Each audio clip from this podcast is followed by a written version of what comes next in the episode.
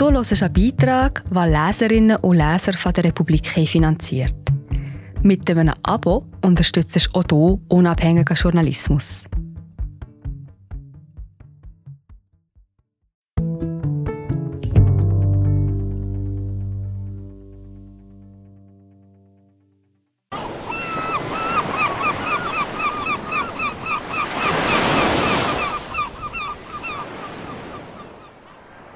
Ein Turm gehüllt in Nebel. Als sich das norwegische Skydneshaben für Touristen herauszuputzen begann, war unser Autor zur Stelle und schlief als erster Mensch nach 90 Jahren auf der Leuchtturminsel. Dort lernte er, Einsamkeit ist auch eine Frage der Sichtweite.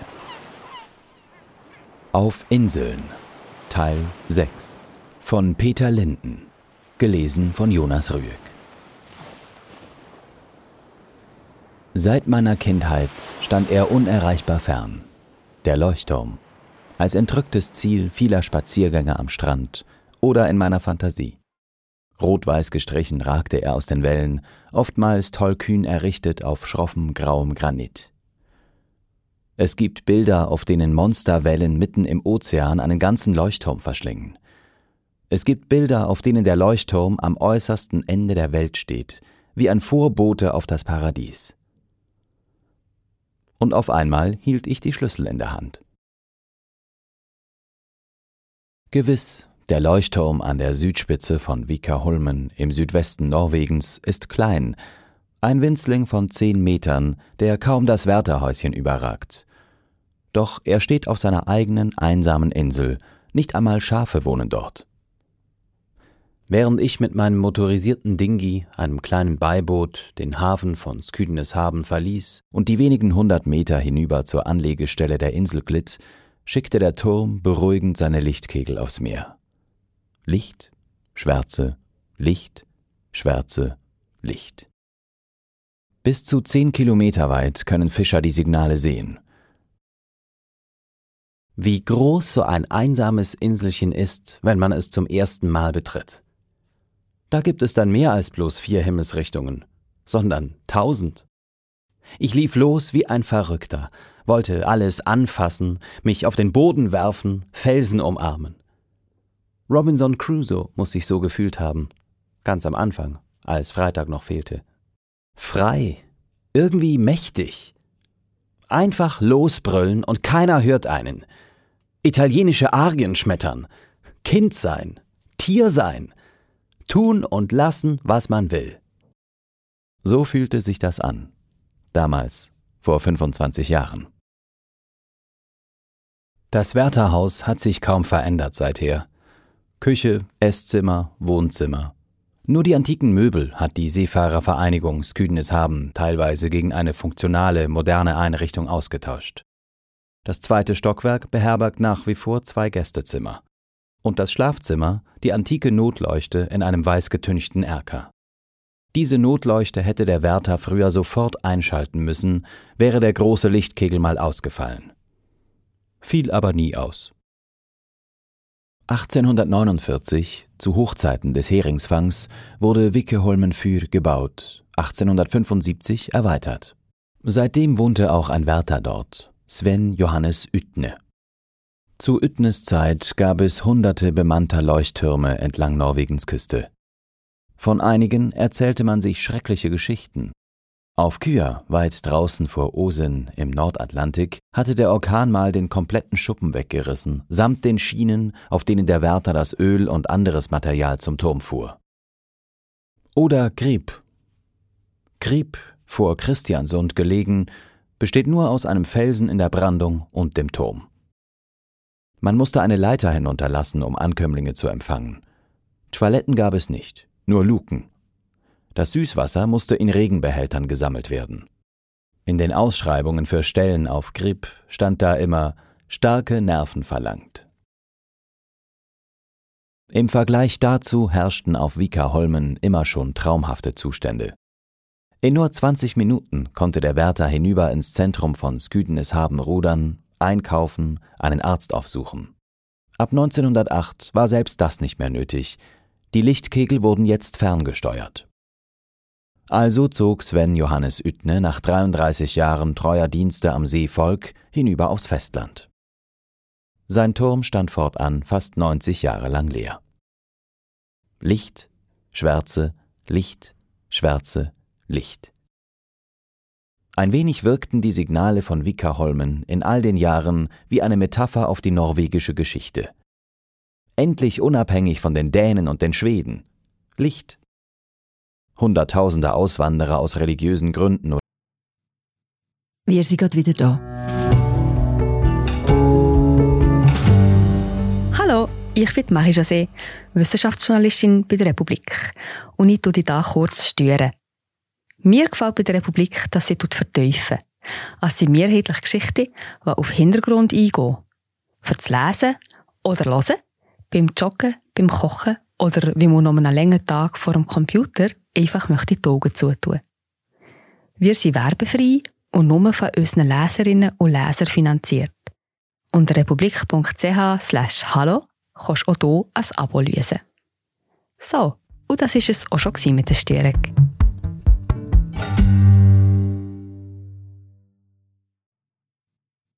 Oder purer Not, Schwärze. Bessere Erträge im Fischfang durch moderne Kutter, Licht. Die deutsche Besatzung im Zweiten Weltkrieg, Schwärze. Und dann der 25. Oktober 1969. Vor Norwegens Küste wurde Öl entdeckt. Sehr viel Öl. Licht. Auf Vikaholmen konnte man das wörtlich nehmen. Auf der anderen Seite der Bucht erstrahlt seither der Nachthimmel im künstlichen Licht. Stavanger entwickelte sich zur führenden Ölmetropole der gesamten Nordsee. Dort siedelten sich die Konzerne an. Von dort starrten Flotten von Hubschraubern auf die Ölfelder. Natürlich ist dort das norwegische Ölmuseum beheimatet. Und natürlich forschen sie dort, und nicht nur dort, bereits für das postfossile Zeitalter.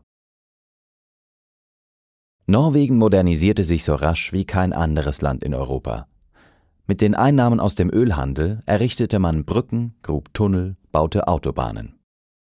Überall entlang der langen Küste entstanden kulturelle und gesellschaftliche Zentren, Krankenhäuser und Universitäten. Und Norwegens Küste ist sehr lang. Fährt man alle Buchten und Fjorde ab, kommt man auf 25.000 Kilometer Küstenlinie. Inseln wie Vika-Holmen noch gar nicht eingerechnet. Seemänner sind nostalgisch. Sie trauern um jedes stillgelegte Schiff, um jeden verlassenen Hafen. Für viele Seemänner bedeutete Modernisierung zudem Schufterei auf riesigen Hochseetrawlern oder Arbeitslosigkeit. Auch in Sküdenes Haben ging es dahin mit dem traditionellen Fischfang. 1996 beschloss die Seefahrervereinigung, wenigstens ihren Turm samt Wärterhäuschen vor dem drohenden Verfall zu bewahren. Bei der Suche nach Lösungen stießen sie auf den weltweiten Trend, alte Windmühlen, stillgelegte Bergwerke oder verlassene Klöster durch eine Umwandlung in Feriendomizile zu retten. Mehr als ein paar Handwerkerstunden brauchte es nicht, und Wickerholmen hatte sich in eine Touristenattraktion verwandelt. Ich war sofort zur Stelle und mietete mich ein. Zu meiner Überraschung dauerte es einige Jahre, bis sich die gewünschten Einnahmen erzielen ließen. Die Menschen waren offenbar skeptisch. Einen Leuchtturm mieten? Dort wohnen, wo man einst die Mönche der Meere wähnte, einsame, seltsame Geschöpfe, die nachts kein Auge zutun und womöglich unaufhörlich im Kreis rennen müssen mit einer Laterne in der Hand? Noch immer kommen nur 40 Leute pro Jahr nach Wiekerholmen, in guten Sommern auch mal 70. Als ich aufwachte, stellte ich fest, Wiekerholmen hat doch Bewohner. Heringsmöwen mit eineinhalb Metern Flügelspannweite. Aus großer Höhe lassen sie Krabben auf die Felsen hinter dem Haus knallen, sodass deren Panzer zerplatzen. Dann fressen sie sie auf. Die schwarzen Kormorane sitzen derweil arrogant auf dem Leuchtturm und blicken aufs Meer. Sobald sich da draußen was kräuselt, fliegen sie los. Bei Sturm verschwinden die Kormorane ganz. Dafür schwemmt der Ozean alte Stiefel, Holzplanken, Wellblech an, und Flaschen, leider ohne Post. In der Nähe der Anlegestelle taumelte eine rote Boje wie besoffen auf den Wellen.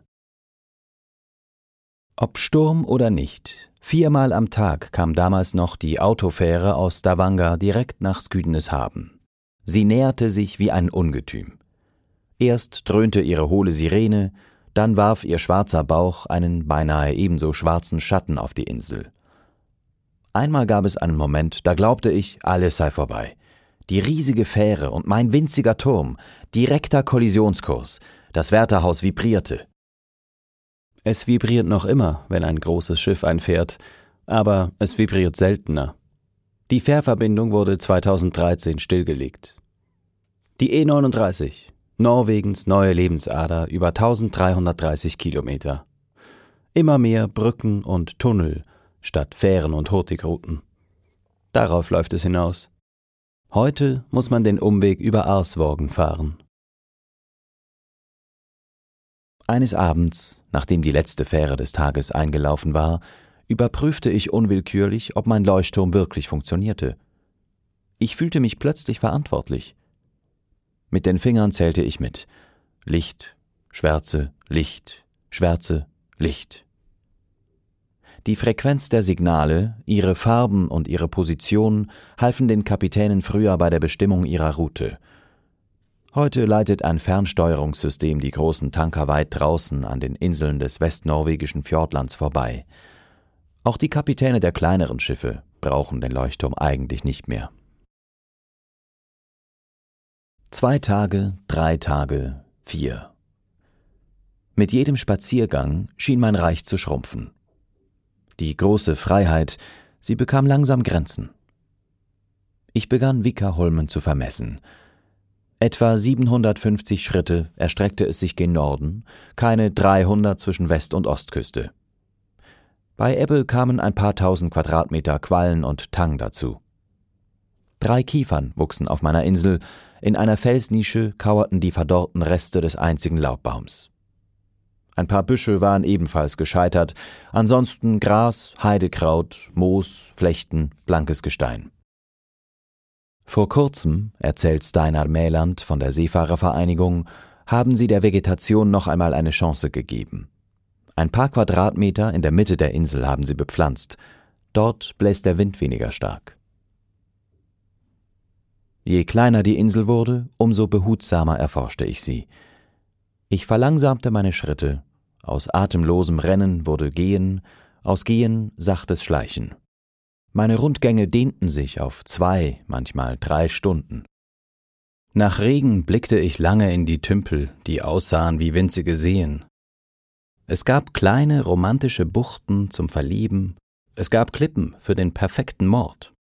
Von der höchsten Stelle aus beobachtete ich wie in Meditation die Lichtkegel von zwei anderen Leuchttürmen, meinen Nachbarn, Sküdenesfyr und Jeitungenfyr. Die Kinder des alten Wärters von Jeitungen, sie leben noch. Daniel Ordnissen erzählte mir damals, dass er sich eine schönere Kindheit als auf einem Leuchtturm gar nicht vorstellen könne. Ein Familienorchester hatten sie. Hin und wieder brachte die Wanderbibliothek auf See Bücher vorbei, Schule war immer daheim, Spielplatz überall. Der Vater funkte den Fischern, wo er die Makrelenschwärme erspäht hatte, und bekam dafür seinen Anteil. Platz für eine kleine Landwirtschaft mit Hühnern und Schweinen hatten sie auf Jeitungen und ab 1958 sogar Strom. Jeitungen für ist ein anderes Kaliber als Wiekerholmen. 41 Meter über dem Meer, bis 1983 mussten sie dort bei schlechter Sicht trotzdem zusätzlich das Nebelhorn bedienen. Ein grauenhafter, warnender Grunzton, der bis ins Mark geht. Wickeholmenfyr hat kein Nebelhorn, aber genauso oft Nebel. Bei Nebel leiden Leuchtturmwärter. Einsamkeit ist auch eine Frage der Sichtweite. Durch jedes Fenster herrscht dann der gleiche Ausblick – das fahle Gelb von den Laternen in den Fahrtrinnen, ansonsten grau. Auch mein Wärterhaus schien bei Nebel zu schrumpfen. Es wurde enger in dem Schlafzimmer mit dem Erker, dem Wohnzimmer, dessen alter Fernseher nur wenige Programme hergab, in der Küche, im spartanischen Esszimmer. Im Bücherschrank standen die Aufzeichnungen des alten Wärters von Wiekerholmen. Der dichtete in einer solchen Nacht Einsam, einsam sitze ich, in einem Turm gehüllt in Nebel, in einem Haus umspült von Meer, und die Ewigkeit lässt mich im Stich. Und ich denke, und ich denke, und ich grüble, und ich leide. Ich litt nicht, aber ich grübelte. Ich grübelte, weshalb mich Leuchttürme und einsame Inseln seit meiner Kindheit so sehr angezogen hatten, und weshalb ich mich, kaum war es draußen neblig und drinnen einsam und still, plötzlich nach Gesellschaft sehnte. Mit einem Mal kam mir mein ganzer Aufenthalt lächerlich vor. Was hatte ich, der Großstadtbewohner, der Journalist, überhaupt in einem verlassenen norwegischen Leuchtturm zu suchen? Den Ausdruck Social Distancing hatten sie damals noch nicht erfunden. Bei Sonne war dann alles wieder gut. Die drei Kiefern wogen ihre Kronen im Wind, und die Heringsmöwen ließen ihre Krabben fallen. Ich spazierte auf dem alten Steinpfad zur Nordspitze von Wickerholmen, von wo aus ich dem Treiben im Hafen zusehen konnte. Die weiß getünchten Holzhäuser von Sküdeneshaben strahlten verlockend herüber, ebenso die liebevoll restaurierten ehemaligen Fischfabriken, in die man Ferienwohnungen eingebaut hatte. Und die Kutter, die im Blau des Atlantischen Ozeans schaukelten. Irgendwann beschloss ich, doch einmal hinüber zu tuckern in die Zivilisation. Am Hafen gibt es eine Eisdiele, eine Bäckerei, ein Café, in dem Waffeln mit Himbeermarmelade verkauft werden. Während ich anlegte und mein Boot verteute, dröhnte aus der Ferne das vertraute Signal der Fähre. Schon bald zog es mich zurück zum Leuchtturm. Am Kai herrschte Aufregung. Der Besitzer eines Dingis wurde gesucht, das einsam an der langen Kaimauer schaukelte. Meines Dingis. Was folgte, war ein ernster Verweis für das Insel Greenhorn. Das Dingi schaukelte im Parkverbot. Ich hatte einem Frachter den Ankerplatz weggenommen.